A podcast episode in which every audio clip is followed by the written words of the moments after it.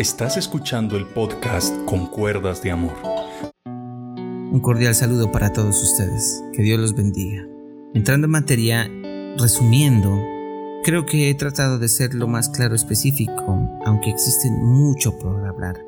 Digámoslo, es una pincelada en medio de una montaña de información que existe. Además, solo tomé algunos de mis ejemplos personales pero yo sé que existen hogares inmensamente ricos, inmensamente eh, llenos de amor, llenos de testimonios especiales y yo espero en algún momento poder dar su testimonio. Pero tengo que aclarar que mi relación no es perfecta, que mi hogar no es totalmente perfecto. Tenemos a Jesús que es la fuente eh, de vida eterna, pero eso no significa que no tengamos diferencias que no tengamos cosas por perdonar. Existen críticas constructivas que a veces duelen y cosas por el estilo que nos han llevado día a día a pulir nuestra relación, pero podemos resumir que es una gran bendición estar casado. Y eso te lo deseo a ti también. Todo esto esperamos a que te haya servido a ti para que tu hogar tenga otra percepción, la Biblia dice que en la multitud de los consejos está la sabiduría y esto es un consejo que te lo da alguien que considera que el matrimonio es de bendición. Al final de este audio vamos a hacer una oración por los padres, por los esposos. Vamos a pedirle a Dios que sea obrando poderosamente en la vida de cada uno de los hombres. Bueno, mi pastora me dijo que tocara un tema importante y a mí me parece sensacional tocar eh, los aspectos que de pronto a nosotros nos afectan. Mi pastora me dijo que habláramos sobre lo que a nosotros los hombres no nos gusta que las mujeres hagan o que se desarrollen ciertas acciones que a los hombres tarde o temprano los termina aburriendo.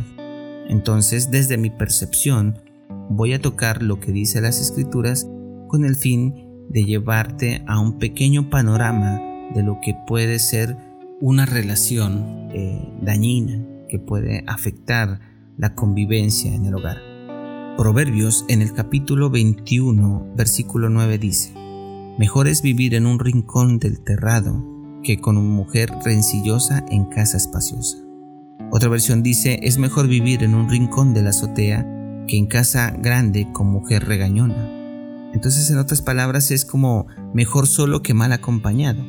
La mujer rencillosa es tan insoportable que nadie puede vivir bajo el mismo techo que ella. Cuando llega de la calle, en lugar de traer alegría al hogar, trae como quien dice una nube encima de ella oscura que infecta todo a su alrededor con esas actitudes que muchas veces dañan el entorno, la atmósfera del hogar. Es aquella que cuando dice usted buenos días, parece que respondiera con sus gestos, bueno, ¿y qué tienen de buenos? Entonces este tipo de comportamientos sabotean la armonía del hogar. La mujer rencillosa te hace querer estar en cualquier parte del mundo excepto en la casa. Lo primero que tienes que hacer es trabajar para que Dios obre en tu hogar. Algo muy importante que destaco de todas las mujeres, y hay, y hay mujeres que son muy importantes en mi vida, por ejemplo mi mamá es una mujer de oración impresionante, mi pastora Blanca una mujer íntegra y que busca a Dios incansablemente. O mi esposa, que ella busca a Dios y que trata de llenar de fe nuestro hogar. Hay algo muy importante y es que tú debes orar por tu esposo. Incansablemente por tu esposo. De pronto tú no lo miras en este momento eh, porque puede ser un hombre borracho, porque puede ser un hombre mujeriego, porque puede ser un hombre que no es de confiar pero si tú oras todas las noches, oras incansablemente por Él, Dios hará la obra. Dios lo va a hacer. Porque si lo hizo con la pastora Blanca, porque si lo hizo con mi mamá, porque si lo hizo eh, con muchas mujeres que creyeron en el Señor, te aseguro que el cambio será significativo en Él. Pero tú debes también cambiar lo que aleja al hombre del hogar y esos aspectos son importantes que empieces a trabajarlos. Otro versículo dice, Proverbios 21:19, mejor es morar en tierra desierta que con la mujer rencillosa e iracunda. Otra versión dice, vale más la soledad que la vida matrimonial con una persona agresiva y de mal genio. Pero me gusta la primera parte, mejor es morar en tierra desierta. ¿Usted sabe cómo es una tierra desierta? Aunque yo he conocido algunos desiertos eh, levemente, he consultado y primero que todo no tienen mucha agua. Es escasa el agua. Muy fácilmente podría una persona morir de sed. La comida es escasa. Existen animales muy peligrosos y rastreros y venenosos. El calor es insoportable. Te quita el ánimo, genera pereza. Además tienen tormentas de arena que acaban con todo. Las noches son heladas, frías y congelantes. Y aún así, mostrándote todo este entorno, Dios me dice que es mejor vivir allá que con una mujer de mal genio. Mujer, trabaja en esa área, trabaja ese aspecto tan importante que es estar presta para que cuando llegue tu esposo tengas una sonrisa, tengas que comentar, que charlar, que hablar. En Proverbios 27:15 dice, gotera continua en tiempo de lluvia y la mujer rencillosa son semejantes. Los antiguos chinos tenían un método simple y efectivo conocido de tortura. Cuando capturaban al enemigo, le colocaban en, unas en un marco de madera en el cual quedaba expuestas sus cabezas. Entonces inmediatamente desde una altura le hacían caer una gota, una especie como de gotero. Constantemente le caía en un mismo punto esas gotas. Al principio, lógicamente, eh, no se siente mucho, pero usted ha visto, por ejemplo, cuando hay en casas esos tejados, al tiempo han hecho hueco aún en los concretos. ¿Por qué? Porque tarde o temprano va carcomiendo el concreto. Lo mismo pasa en la cabeza. Cuando esas gotas empiezan a caer en la cabeza, es un dolor impresionante que lo vuelven loco, lo vuelven automáticamente loca a la persona. Entonces Dios me está diciendo en estas palabras que la mujer rencillosa puede volver loco al hombre. Una mujer que constantemente está generando conflictos en el hogar puede volver a una persona loca. Entonces debes cuidar ese aspecto tan importante en el hogar. Proverbios capítulo 7 versículo del 10 al 11 dice, la mujer se le acercó, vestida de manera seductora y con corazón astuto era rebelde y descarada, de esa que nunca está conforme con quedarse en casa. Entonces hay muchas cosas que de pronto en el hombre no le gusta echar mano de todas las malas artes de seducción, o sea, el vestirse eh, inadecuadamente, el tratar de, de con tu vestimenta atraer la mirada de otros hombres que en cierta forma pueden llegar a generar un grado de celos un grado de conflictos en tu pareja.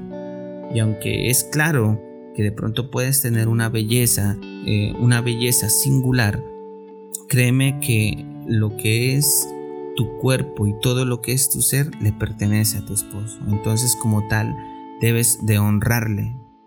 Entonces ese es un aspecto inicial.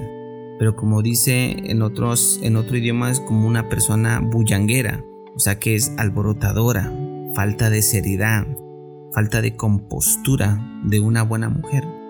Entonces debemos cuidar insaciablemente nuestro hogar y empezar también a medir cómo puedes no deshonrar a tu esposo a través de lo que te estamos comentando. Bueno, esto es una pincelada de lo que realmente necesitamos ir trabajando en el área eh, de las mujeres. Quiero orar por los hombres, quiero orar por usted que me está escuchando.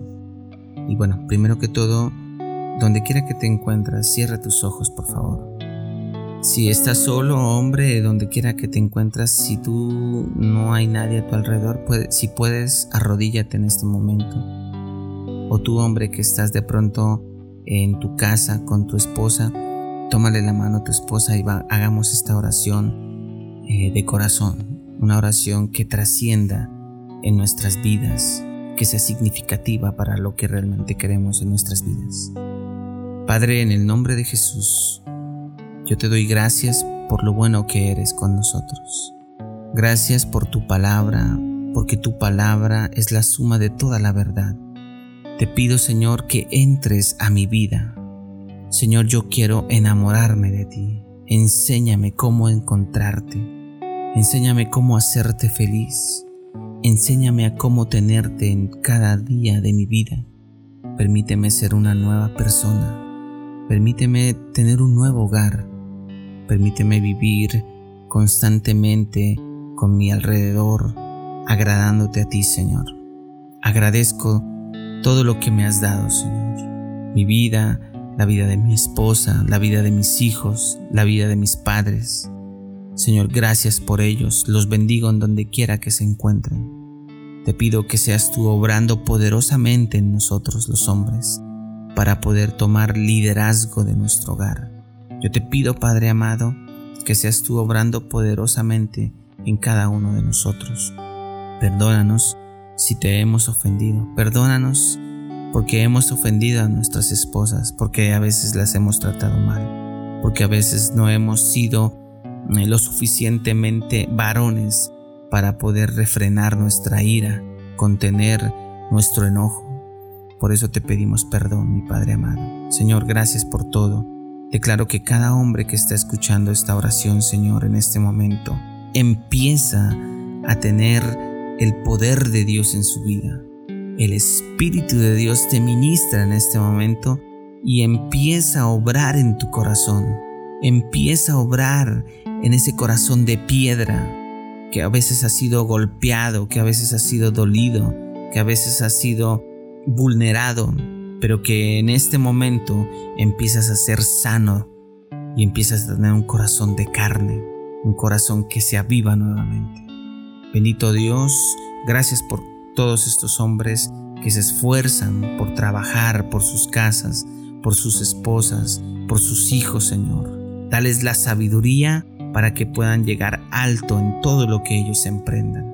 Te pido, Padre amado, que los que no tienen trabajo, que tienen dificultades en este momento económicas, te pido que seas tú abriendo puertas importantes aún en medio de esta pandemia, aún en trabajos que parecen que no pudiesen lograrlo, pues Señor, yo creo que tú estás con nosotros. Y si tú conmigo, ¿quién contra mí, Señor? Declaro la bendición del Padre, la bendición del Hijo y la bendición del precioso Espíritu Santo en cada uno de nosotros. En el nombre de Jesús. Amén amén. Créeme que si tú empiezas, las cosas irán a ser, las cosas irán a cambiar significativamente para todos en tu hogar. Que el Señor te bendiga, que el Señor te guarde y vamos para adelante.